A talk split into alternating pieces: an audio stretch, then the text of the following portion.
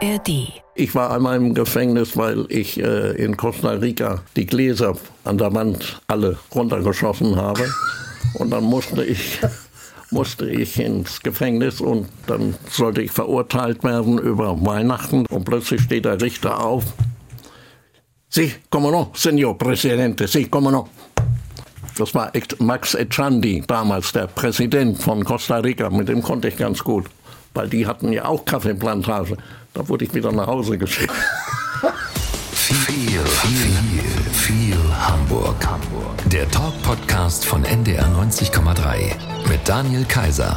Herzlich willkommen zum Podcast mit dem Hamburg-Gefühl. Hier erzählen interessante Menschen, wie sie in dieser Stadt leben und was sie schon alles erlebt haben. Heute mit einem, der wirklich Kaffee im Blut hat. Alles Liebe zum 65. Oma. Wir haben jemand mitgebracht. Herzlichen Glückwunsch, Frau Niemeyer. Herr Darboven, das ist aber eine Überraschung. Moin, hallo Herr Darboven. Moin, moin. Wie viel Tassen Kaffee hatten Sie heute schon? Oh, ich habe schon acht Tassen Kaffee hinter mir. Fünf haben wir heute Morgen schon zum Frühstück und jetzt drei eben im Büro. Also Sie leben das wirklich? Ja, ich liebe das. Ich habe neulich eine Doku gesehen, da sind Sie so Kaffeetester noch in der Firma mit Schlürfen und Schmatzen. Machen Sie das auch noch so? Ja, das mache ich jeden Morgen um äh, Viertel nach neun, halb zehn werden alle Kaffees aufgegossen, die gestern geröstet wurden. Die stehen alle auf so einem runden Tisch wie hier. Und da probiere ich jede Sorte, ich nicht alleine, Ja, also ja. mit meinen Kollegen. Wir können mal einen Schnupfen haben, dann probieren wir nur warmes Wasser, dann kann ich mich gleich wegstellen. Können Sie aber auch Kaffee so richtig mal einfach nur genießen oder analysieren Sie sofort, ah, das ist die und die Röstung, die ist nicht so gut, Südhang, Kolumbien oder so? Also können Sie es einfach nur auch mal genießen? Ja, natürlich kann ich das, äh, und das tue ich auch, das ist ja meine Aufgabe, jeden Tag das äh, in der Firma zu prüfen, dass wir die richtige Mischung der Hausfrau auf den Tisch stellen können. Aber zu Hause trinke ich meine normale Mischung und alles ist in Ordnung. Wenn Sie irgendwo eingeladen sind, auch mal zu Besuch, privater Kaffeebesuch, trauen die sich Ihnen eine Tasse Kaffee anzubieten? Ja, natürlich. Ich will ja wissen, was die für einen Kaffee trinken. Vielleicht kann ich sie ja noch überzeugen, unseren Kaffee zu kaufen, wenn die anderen Kaffee von, der, von Mitbewerbern haben. Haben, wo haben Sie mal den schlechtesten Kaffee in Hamburg getrunken? Oh, das wüsste ich im Moment eigentlich kaum. Irgendwo mal auf der Reeperbahn. Irgendwo auf der Reeperbahn. So eine Da Plörre. waren die mit Wasser zu verschwenderisch. Also, wir lernen heute eine neue Facette des Hamburger Kaffeekaufmanns kennen, nämlich den Künstler. In der Flughafengalerie im Terminal 2, da kann man gerade eine, eine Skulptur von Ihnen sehen, die Sie geschaffen haben. Und über die sprechen wir auch gleich noch genauer. Sagen Sie, wie kommen Sie zur Kunst? Ach, äh, meine Mutter, die äh, hat sich auch schon mit Künstlern beschäftigt, äh, auch mit Philosophen, ob das Kassierer war oder Künstler, äh, Otto Flath zum Beispiel. Ja. Der war auch sehr oft äh, vor 50 oder 70 Jahren bei, bei meiner Mutter gewesen in Hamburg. Das hat mich als Kind natürlich immer gereizt und habe als Kind schon geschnitzt. Äh, malen kann ich überhaupt nicht. Aber Schnitzen und Schlossern und so weiter, das hat mir natürlich immer Spaß gemacht. Und ich habe immer drüber nachgedacht, was denken sich eigentlich solche Menschen? So ein Mann wie Otto Flath, der hat ja sein, sein Hirn dazu benutzt, wie empfindet der Mensch, wie kann ich das ausdrücken? Und das drückt er ja in seinen Hunderten von Figuren letzten Endes aus, da kann man das ja auch sehen. Und das hat mich inspiriert. Und mich hat jetzt gerade neulich äh, eine Sache inspiriert, neulich, neulich ist weit her gesagt, über ein Jahr her. Äh, ich habe mich lange mit Martin Luther befasst, auch mit Galileo. Und dann habe ich so gedacht, Donnerwetter, irgendwie hatten die ja recht mit ihrer ganzen Vernunft und mit ihren Kenntnissen und mit der Achtung und so weiter. Und dann habe ich noch an Gandhi gedacht, weil ich sah gerade zufälligerweise einen Film, wie er früher mal in Südafrika war, als junger Mann, und ist ja dann nach Indien gekommen und hat Frieden gestiftet. Und dann habe ich noch die Mutter Teresa jeden Tag eigentlich in der Presse gelesen. Und da habe ich gedacht, die vier bringst du mal zusammen in unserem Global Hope. So heißt das, so heißt das So Kunstwerk. heißt das Global Hope. Und, und das ist meine Hoffnung, diese Menschen, die haben, die, die haben natürlich die Erkenntnis, die Vernunft und die Achtung. Das haben die deutlich bewiesen. Mhm. Und das wollen wir bildlich jetzt nochmal darstellen. Genau, und das steht noch den ganzen Dezember in der Flughafen, in der Galerie am ja. Hamburger Flughafen im Terminal 2. Darüber sprechen wir auch gleich noch. Sie sind ja Hamburger durch und durch. Sie gehören zur Hamburger Society, keine Gesellschaftsseite im Hamburger Abendblatt äh, oder in der Welt am Sonntag ohne ein Foto von Albert Davum. Deshalb äh, machen wir mal eine 040 Einstiegsaufwärmrunde. Ein Fragebogen. Alster oder Elbe, Herr Darboven? Elbe. Warum?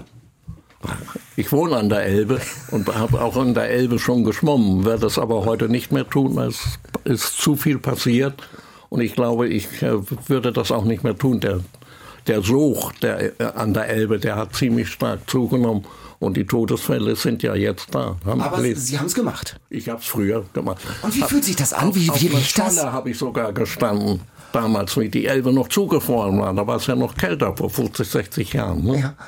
Also war also richtiges Elbe-Erlebnis so. Das war für mich ein Elbe-Erlebnis. Ah, Fischbrötchen oder Franzbrötchen? Fischbrötchen, natürlich. Ja. Natürlich. Es ist das, sind Sie nicht, sind Sie nicht so ein Süßer? Also so, essen ja, Sie nicht so. aber ich muss ja auch mal ein bisschen an mein Gewicht denken. Starbucks oder Café de Paris? Starbucks. Wirklich, ja? Mögen Sie lieber, ja? ja? Machen Sie guten Kaffee? Die machen recht guten Kaffee, ja. Mhm. Banksy oder Caspar David Friedrich?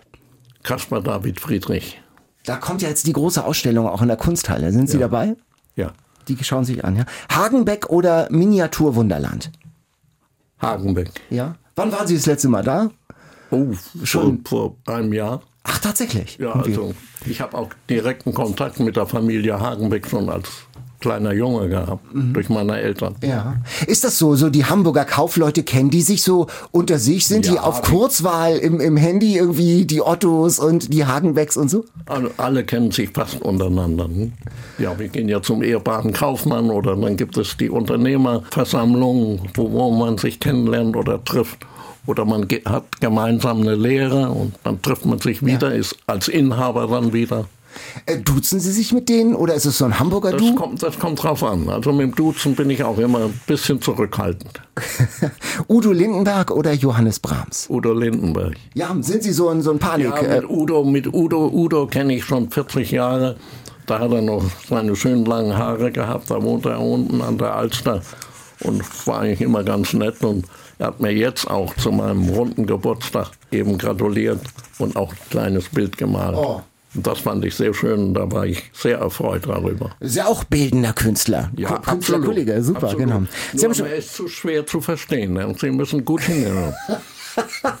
Sie haben schon gesagt, Sie wohnen an der Elbe. Wie wohnen Sie da? Mit, mit Blick, ne? Mit Blick äh, und gucke, hab genau den äh, Buxtehuder, äh, von der Buxtehuder Kathedrale, den, den Turm vor mir. Direkt vor mir. Ja. Tausend Jahre alt. Auf welcher Höhe der Elbe wohnen Sie da? Das ist der Leuchtturmweg. Mhm.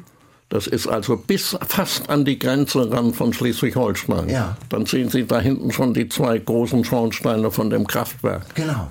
Und was, was mögen Sie da außer dem Superblick und wahrscheinlich Ihr, Ihr Anwesen, was mögen Sie so an dem Viertel da? Die Menschen sind alle sehr nett und wir haben ein nettes freundschaftliches Verhältnis mit den Nachbarn und man kennt sich und das ist eigentlich ganz ruhig, aber richtigen Rummel, so Karneval und so weiter haben wir da nicht. Das, deshalb ist es ja auch da so. Ne? Ihre Firma ist ja in Billbrook, das ist ja auf der anderen Seite von Hamburg an der Elbe sozusagen. Und da sind Sie noch jeden Werktag, den Gott werden lässt. Ich war ja? jeden Morgen um äh, gegen Viertel vor sieben, zwanzig vor sieben los. Und, ja, und dann bin ich so, wenn, wenn es gut geht, 20, Viertel vor acht da. Heute hatte, hatte ich doch noch länger gebraucht bin zur gleichen Zeit losgefahren und bin aber erst um acht angekommen. Bin mindestens zehn Minuten, Viertelstunde länger gefahren. Sie sind ja ihr, fast Ihr ganzes Leben in Hamburg und haben Hamburg auch mitgestaltet. Was mögen Sie an der Stadt? Was mögen Sie an Hamburg? Hamburg ist, äh, Hamburg ist anglophil. Ich bin zwar hier nicht geboren, aber mein Vater ist reiner Hamburger. Nicht Hamburger, sondern Blankeneser. Ja. Das ist noch ein kleiner Unterschied. sowas von mir. Ich bin hier dann aufgewachsen. Äh, ursprünglich bin ich in Darmstadt geboren, bin aber dann hier aufgewachsen bei meinen Adoptiveltern. Das waren eigentlich äh, Verwandte Meine eigene Mutter hat mich zur Adoption bei ihrer Tante freigegeben. So ist meine eigene Mutter meine äh, nach, wie nennt man das, Cousine ersten Grades geworden. Komplizierte Verwandtschaftsverhältnisse bei Darbovens, ja? Ja, ne. Sie kennen jetzt ihr Hamburg ihr fast doch Ihr ganzes Leben schon. Wie hat sich Hamburg verändert? Also äh, Hamburg ist großzügiger geworden und die, die Tore werden doch schon ein bisschen weiter geöffnet. Mhm. Doch. Also war damals so in den 60er, 70er Jahren schon noch ein bisschen engstirniger, ja? ja? War so ein bisschen eng, ja, ein bisschen eng und aber das hat sich jetzt die junge Generation, die wächst da richtig rein und macht aus Hamburg das richtig was ich mir auch vorstelle. Ah, ich bin ja nur noch die alte Generation. Aber Sie haben auch so ein Herz ja, für das, was da so nach. Ja, genau. Albert Sabroven, da denkt man zuerst an Kaffee, dann denkt man an Pferde und jetzt kommt noch die Kunst dazu. Global Hope, das ist diese Installation, das sieht aus wie so ein Schrein, ich sag mal groß wie ein sehr großer Fernseher. Links und rechts die Gesichter von älteren Herren und rechts habe ich Gandhi erkannt. Mhm. Und wer ist das links? Äh, ganz links ist Galileo, ah. Der ja auch sein Recht bekommen hat mit der Aussage, aber Rom hat ihn dann ziemlich unter Druck gesetzt genau, und genau. kurz vorm Tode hat er gesagt, und sie dreht sich doch. Mhm. In der, in der Mitte ist dann so ein Buch mit Goldschnitt, so wie ein heiliges Buch, und darauf liest man Erkenntnis, Vernunft, Achtung und darunter die Symbole der Weltreligion, also Kreuz, Halbmond und Davidstern zum Beispiel. Ich wollte ja alle Menschen immer zusammenbringen. Es gibt nur einen Menschen. Ich möchte auch eine klassenlose Gesellschaft haben, aber mit zwei nennenswerten Stützen. Die Anerkennung der Menschenwürde und Leistungsprinzip. Mhm. Haben Sie bei sich da an der Elbe mit Elbig, haben Sie so ein Atelier oder wo haben Sie das gemacht? Nee, ich habe so eine kleine Werkstatt und da bin ich noch mit einem Kollegen, der bei uns im Gestüt mitarbeitet, aber der kann gut mit Hammer und Zange und mit allen möglichen und Drehbaren rumgehen und mit dem äh, bastel ich immer einiges zusammen. Das ist nicht Ihr erstes Kunstwerk? So. Nein, nein, nein, nein, nein, nein. Wir haben schon ein paar mehr. Steht, wo stehen die denn? Haben Sie so ein, so ein, ein kleines Museum so bei sich so im, im Atelier oder äh, wo steht die das? Die stehen alle bei mir zu Hause im Gestüt eben auf dem Rasen. Das sind große Skulpturen, die würden hier teilweise gar nicht reinpassen. Oh. Hm? Das heißt, äh, das äh, Global Hope ist noch relativ eine, eine Bonsai-Ausgabe. Ist, ist klein und kann man auch in einem Raum äh, ruhig aufstellen. Aber die anderen großen, das wird, wird, wird nicht möglich sein. Mhm. Was erhoffen Sie sich jetzt von der Kunst, die jetzt auch zu sehen ist im Flughafen, mit dieser Botschaft? Ja, ich erhoffe, dass Menschen sich auch ein bisschen darum kümmern und auch mal darüber versuchen nachzudenken, was will er damit ausdrücken, wenn Sie, wenn Sie das nicht wissen, können Sie mich ja jederzeit fragen. Aber sonst sollen Sie sich eigentlich selbst auch mal Gedanken machen. Wir müssen da ein bisschen freundlicher und netter werden miteinander. Egal, ob wir jetzt aus China kommen oder aus Mittelamerika. Mhm. Global Hope in der Galerie am Flughafen und der Galerista Anaisio Guedes, der war auch schon bei uns im Podcast zu Gast. Wahnsinnsbiografie vom Analphabeten und Schokoladenverkäufer am Amazonas zum Galeriebesitzer in Hamburg. Wie haben Sie sich denn getroffen? Also äh, ich habe am Flughafen schon mal gesehen, dass da im Schaufenster einige Skulpturen standen. Dann habe ich mit Herrn Guedes äh, mich mal unterhalten und dann haben, haben wir noch ein paar Skulpturen, hat er sich dann angeguckt bei uns im Gestüt und dann haben wir die Skulpturen dann da untergestellt. Ah, das heißt, Sie sind wirklich äh, beim Abflug haben Sie gesagt, huch, da ist ja Kunst am Hamburger Flughafen. Ja, da habe ich nochmal schnell einen Turn gedreht und nochmal schnell rein. und es gab gleich einen sehr netten Kontakt zu Herrn Guedes. Mhm. Das heißt, Sie machen nicht nur selber Kunst, sondern Sie kaufen, sammeln Sie auch richtig? Äh, ich sammle Briefmarken und Münzen, ja. Aktiv? Echte Briefmarken und, und Münzen aus Rom, also von, von, der, von, der, von der katholischen Religion. Ah, also ganz alte. Ganz alte Münzen. Ah, und, und die Briefmarken, es ist, die Zeit der Briefmarken ist ja fast vorbei. Jetzt kommen ja nur noch diese komischen Aufkleber mit diesen ja, QR-Codes. Ja, ja, nein, ich habe Alben und alles. Ich habe schon als Kind angefangen, Briefmarken zu sammeln. Das war das Erste. Und das machen Sie heute auch noch? Ja, immer noch. Mit Wasserdampf und Abziehen und diesen ganzen. So ungefähr. Manchmal, äh, wenn die auf dem äh, Umschlag sehr schön sind, lasse ich den Umschlag. Fasse den gar nicht an und die Briefmarke gar nicht an, sondern dann kommt die ja. Und haben Sie sowas wie eine blaue Mauritius? Irgendwie, worauf nee, sind Sie besonders stolz? Ich gesehen, hier in Hamburg äh, gab es einen Herrn, Herr Schnabel, der hatte sogar zwei Mauritius. Ich glaube, einmal die blaue und einmal die, die grüne oder die gelbe. Beide habe ich gesehen. Ach so, aber Sie haben auch den Kennerblick und so, ne? Ja. Als Kind dachte ich, was ist denn so toll an Kaffee? Mein erster Schluck, es war eher so ein bitteres Zeug. Wie war das bei Ihnen? Ihre allererste Tasse Kaffee? Ach, mir hat es irgendwie geschmeckt, aber sie war nicht süß genug. Ich musste natürlich dann einen Teelöffel Zucker noch reingeben und dann schmeckte sie wirklich gut. Wann war das denn? Das muss mindestens weit 75 Jahre und noch, noch länger sein. Da war Kaffee ja nochmal was anderes, was Besonderes, ne? Ja. Ja. Ähm, Sie, ähm, aber Sie sind ja familiär sofort auch mit Kaffee in Berührung gekommen. Also es war ja nicht nur ein Getränk, sondern das war ja ein Familiending, ein Familiengetränk. Wie hat man Sie da gleich äh, instruiert? Wo, wie hat man Sie sozusagen äh, mit Koffein infiziert? Das habe ich ja schon als Kind mitgekriegt. Ne? War ich acht oder neun vom, vom, von den Eltern. Und die haben gesagt, du wirst mal den, den Laden Die übernehmen. da drehte sich alles nur um Kaffee. Und dann hat sich das bei mir derart festgesetzt, dieser Gedanke. Und das ist natürlich auch ein sehr nützliches und gutes Getränk und auch für die Menschheit. Und mein Vater hat ja damals 1926 ja auch noch ein Patent erwirkt, indem er die Chlorogensäure, der Kaffee hat zwei Säuren, eine böse und eine gute. Und da hat er die Chlorogensäure entfernt, damit es auf das vegetative Nervensystem zum Vorteil wird. Dieses Magenschonende dann, ja. Ähm, ich war gerade in Kolumbien und da gibt es so einen Freizeitpark wie Heidepark, nur mit Kaffeethematik. Und da wurde auch gesagt, wie gesund Kaffee ist. Also für den Kreislauf, also fast wie Medizin. Merken Sie das bei sich? Ja, natürlich ist Kaffee gesund und das Koffein ist ja eigentlich ein Segen.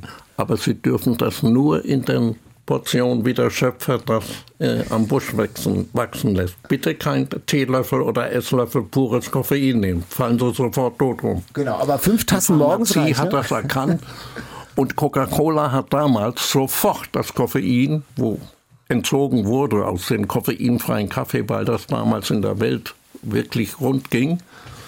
Und da musste das Koffein synthetisch hergestellt werden. Das gibt es auch. Da sieht man, also so schädlich kann es, so ist das in der Kaffeebohne vom Schöpfer richtig dosiert. Und zwar, dass es uns gut tut.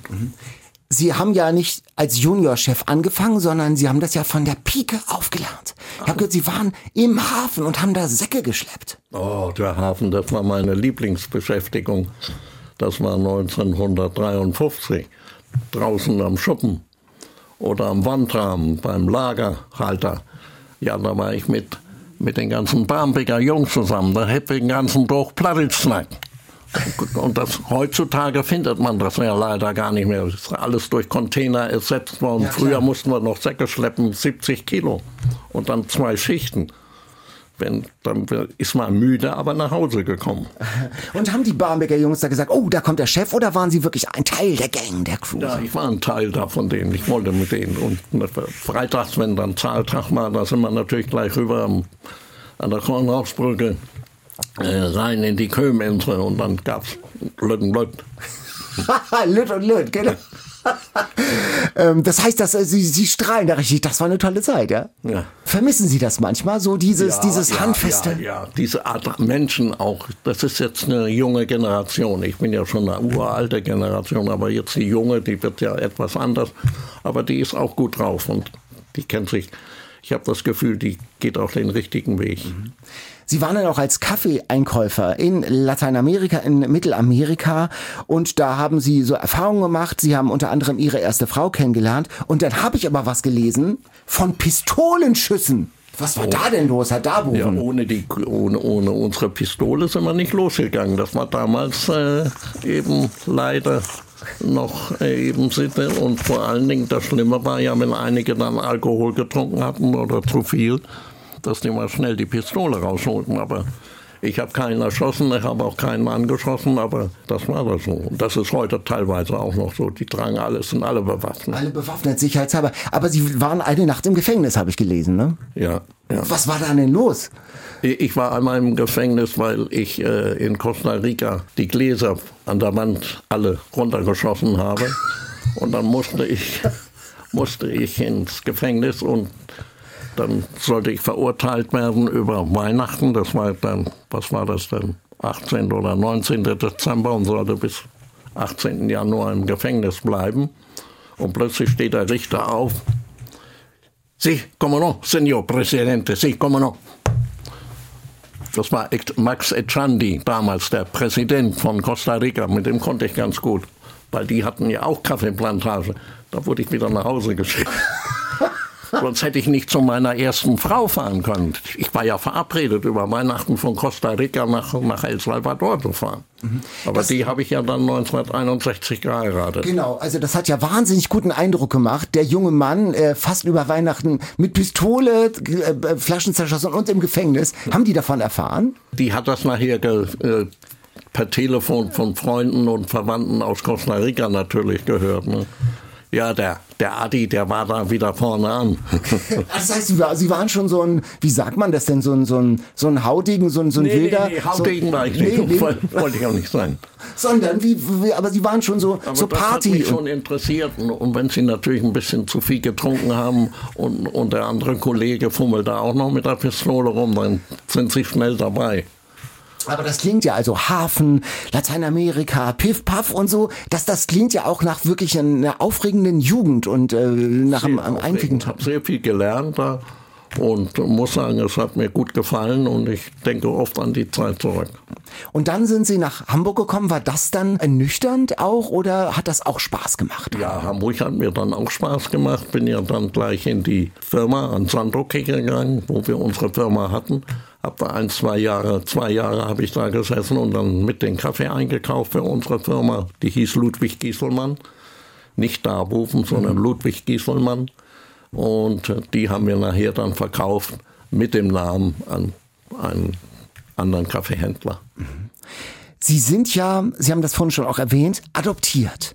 Ja. Ähm, welche Rolle spielt da Familie in diesem Sinn dann für die Sie? Die Familie hat nur Ja sagen müssen, dass ich den anderen nahm. Aber die Familie ist so eng zusammengeblieben, wie man sich das gar nicht vorstellen kann. Mhm. Ich habe natürlich zu meiner Adoptivmutter äh, auch Mütterlein gesagt, zu meiner richtigen Mutter Mutti. Und zu meinem Adoptivvater habe ich dann gesagt Vater, weil mein leiblicher Vater schon sehr früh verstorben ist. Mhm. Das heißt, Sie hatten aber sozusagen dann zwei enge Familien. Ja, ja? Mhm. und das hat sich prima arrangiert. Das waren ja auch zwei Generationen. Also ich war ja die dritte, dann meine leibliche Mutter und dann meine Adoptivmutter. Also wie ich Ihnen ja eben ja. sagte, ist meine leibliche Mutter durch die Adoption ja meine Cousine geworden. Ersten Grades. Hat dieses Thema Adoption, inwiefern hat das nochmal vielleicht für Sie eine Rolle gespielt? War das nochmal Thema irgendwie ja, in Ihrem nein, Leben? Der Vater wollte, dass ich Darboven heiße und er sagt, du bist der richtigste, äh, richtige Junge, den ich brauche. Er war über 80 und suchte dringend einen Nachfolger. Aber ich konnte, hatte ja noch keine Erfahrung. Ich war ja damals ein ganz junger Kerl. Ne? Adoption spielt ja jetzt auch im weiteren Sinne äh, in Ihrer Familiengeschichte wieder eine Rolle. Ähm, welche Erfahrungen haben Sie sozusagen mit dem Thema Adoption gemacht? Eigentlich nur gute. Ja. Und das ist ja der Wunsch von demjenigen, der adoptiert, dass er natürlich dann auch das, den richtigen Weg zeigt seinem neuen Kind. Mhm. Wir haben einen Hamburg-Fragebogen in unserem Podcast, den stellen wir allen unseren Gästen. Die erste Frage ist, wenn Sie König von Hamburg wären, nicht nur Kaffeekönig, sondern ein richtiger, und Sie hätten alle Macht, was würden Sie als allererstes ändern in dieser Stadt? Ich würde nicht sehr viel ändern, aber ich würde ändern äh, und vers versuchen, dass wir die Kaffeesteuer äh, runterkriegen. Ja. Denn sie zahlen 2,19 Euro per Kilo Kaffee zahlen sie die Steuern. Mhm. Und ich möchte nicht wissen, was da irgendwo hinterm Vorhang alles noch passiert. Oha. Also, Ob, obwohl der Staat natürlich genügend Kaffeesteuer einnimmt. Nur, nur Deutschland. Alle unsere Nachbarn haben die keine Kaffeesteuer. Ach so, wie sind wir? Ach so, es gibt nur eine Kaffeesteuer. Ja. Mhm. Und, sie, und was nimmt der, der Regierer ein? Eine Milliarde. Und davon muss er mindestens 300 bis 400 Gehälter zahlen, also hat er nachher nur noch 700 oder 500, mhm. 600. Das ist doch nichts. Mhm. Und er, er zieht ja auch letzten Endes durch die Kaffeesteuer, zieht er natürlich die Leute, die ziehen sich natürlich damit hoch, indem sie die Steuern nicht bezahlen, sondern sich den Kaffee irgendwo anderweitig aus dem Ausland reinholen. Mhm. Und ansonsten sind Sie zufrieden mit dem Leben in der Stadt, also mit dem Verkehr und mit ja. Ich könnte Hamburg. Nee, Hamburg ist voll in meinem Herzen. Wo denken Sie, an welchem Ort, mehr oder an welcher Situation, mehr Hamburg geht nicht? Das ist so, das Hamburg. Ja, also wenn Sie einmal nach Bergedorf fahren und einmal nach Puppenbüttel, ich meine, das ist ja schon alles, ist ja schon alles gut. Ne? Mhm. Sie machen das, äh, Sie fahren ja, äh, werden ja nicht mit öffentlichen Verkehrsmitteln fahren, sondern Sie haben Fahrer wahrscheinlich und so, ja, ne? Ich fahre selbst und habe einen Fahrer, ja. Mhm. Und ja, das mit der Polizei hatte ich aber vor 20, 30 Jahren ja auch schon mal einen Strafzettel gekriegt, wenn ich zu schnell fuhre Oha. oder einen Unfall gebaut habe. Das ist ja auch alles schon passiert. Aber im Moment, solange ich noch richtig gut gucken kann, versuche ich selbst zu fahren. Mhm. Aber wenn es nicht mehr geht, dann bitte ich eben, dass er mich fährt, unser Fahrer. Sind Sie schon mal U-Bahn oder S-Bahn gefahren oder im, im, im Ja, oft. Nur früher. Ja. Nur. Mhm. Ich fahre ja erst Auto in den letzten 40 Jahre oder was. Immerhin, also. Ja. Ich bin hierher gekommen mit dem Bus. Endlose Verspätung wegen, des, äh, wegen der Schneesituation. Das ist äh, nicht immer tatsächlich ein Vergnügen. Woran arbeiten Sie denn künstlerisch als nächstes? Haben Sie schon was Neues fertig oder äh, was ist da im, im Ja, Plan? ich bin am Urknall dran. Aha. Das also, wird so ein großes Ding wie das werden. Wie, äh, Und daneben kommt noch das schwarze Loch. Auch noch mal so groß. Also das, das heißt. Aus, aus Holz. Ist nichts gegossen und reine Wurzeln, die ich ausgegraben habe. So eine alte Eiche, die umgefallen ist, die 500 Jahre ist. Die habe ich dann den Stamm abgesägt, sie so auf, auf die Seite gestellt, so dass man die Wurzeln und das sind dann Lämpchen drin und nach hinten habe ich dann den Vulkanausbruch mit drin in einer Scheibe und dann links davon eben das schwarze Loch mit auch einer kleinen Scheibe mit so Sternen, die dann da eben im All rum sausen. Also astronomisch und äh, physikalisch. Ja, also, äh, astronomisch äh, und physikalisch, ja, richtig. Genau, der, der Urknall ähm, und der, der Beginn sozusagen uns, unserer Welt, unsere, unseres Kosmos. Und äh, wie lange brauchen, wie lange haben Sie für das Global Hope gebraucht zum Beispiel? Wie lange brauchen Sie für so einen... Für das Global Hope habe ich gar nicht so lange gebraucht, weil ich da ganz klar und deutlich war. Und da habe ich einfach nur Druck gemacht bei der Handarbeit mit meinen Kollegen zusammen. Ich sage jetzt mal zack, zack, zack, zack. Und äh, wir haben es auch draußen gemacht, weil wir mussten ja auch uns ein bisschen nach dem Wetter richten. Wenn es anfing zu regnen, dann konnten wir da nicht so arbeiten, wie wir eigentlich wollten, schon gar nicht mit der Farbe. Und das mussten dann, deshalb hat das mindestens ein Dreivierteljahr gedauert, bis wir das fertig haben. Mhm. Welches Feedback, welche Reaktion bekommen Sie auf Ihre Kunst? Ja, ich äh, kriege öfters mal zu hören, Mensch, das sind ja schöne Skulpturen und so weiter. Aber richtig intensiv äh, ist da noch keiner auf mich zugekommen. Also aber jetzt immerhin äh, ja, an prominenter Ort. Wenn er das, äh, sehen wird, äh, kann ich mir das vorstellen, dass sicher Fragen kommen. Mhm. Wie kommt man darauf? Und wenn man dann sieht, dass sich ja auch alle eingereiht haben, unten äh, habe ich ja die ganzen Nationen mit ein, ein, einbezogen in den Ring in diesen EVA, also Erkenntnis, Vernunft und Achtung. Mhm. Und dann da unten eben die ganzen Zeichen äh, der verschiedenen Weltreligionen. Genau. Ähm, ist, ist diese Kunst eigentlich zum Verkauf oder ist das zum Angucken? Ja, das kommt drauf an, wenn einer natürlich einem so richtig was anbieten und ich kann dann so machen, ist das in Ordnung. Äh, jetzt mal Butter bei die Fische, sind ja Kaufmann, was, was, was schwebt Ihnen denn da so vor? So in welchem? Naja, da muss schon über die 100.000 gehen. Also wirklich, ja. Oh, also das ist ja schon dann, äh, ganz, ganz, ganz ordentlich. Ne? Ja, ich will es ja nicht unbedingt loswerden. Ja, ja, genau. Ich, ich hab's ja lieb. Wie viel Zeit äh, verbringen Sie mit, mit Kunst? Ist das, ist, ja, das klingt nach einem intensiven... Das ist unterschiedlich, das mhm. kann ich nicht sagen. Das hängt ganz von meinem Geschäft ab, äh, wann ich weglaufen darf und wie, wann ich wieder da sein muss oder wann ich da sein sollte. Da muss ich also solche Dinge natürlich zurückstellen. Geschäftsreisen, Auslandsreisen, die muss ich machen. Mhm. Und das machen Sie, wollen Sie auch noch alles immer weitermachen? Solange ich noch so fit bin ja. wie jetzt, tue ich das. Mhm.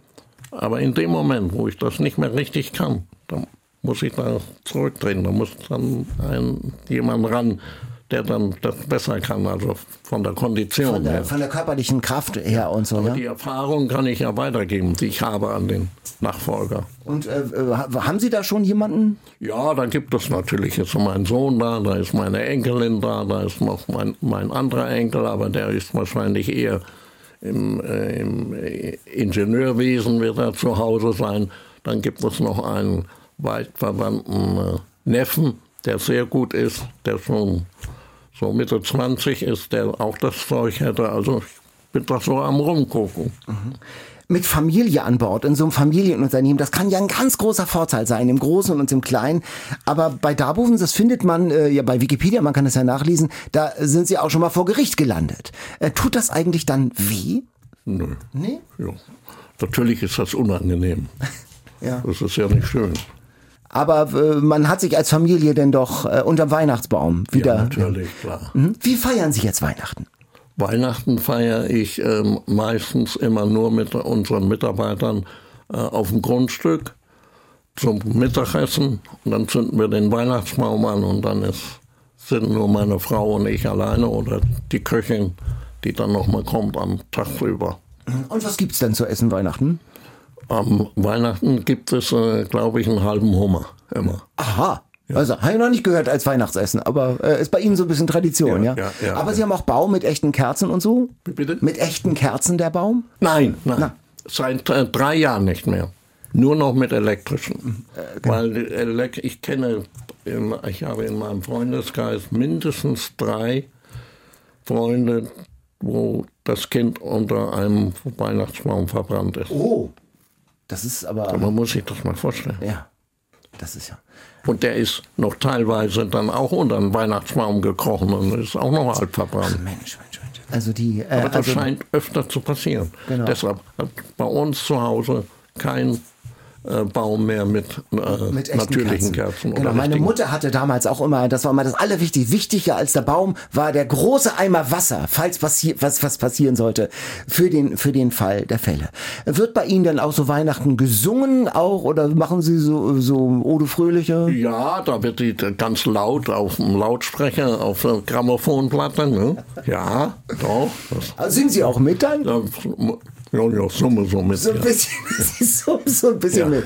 Herr Daboven, vielen Dank. Ich wünsche Ihnen frohe Weihnachten, viel Erfolg und viel Freude weiterhin mit Ihrer Arbeit, die Ihnen, die ja Ihr Leben ist und mit der Kunst, die ein wunderschönes Hobby auch zu sein Vielen scheint. Dank und vielen Dank. War sehr gemütlich hier mit Ihnen. Ja, mit Ihnen war es auch gemütlich. Vielen Dank.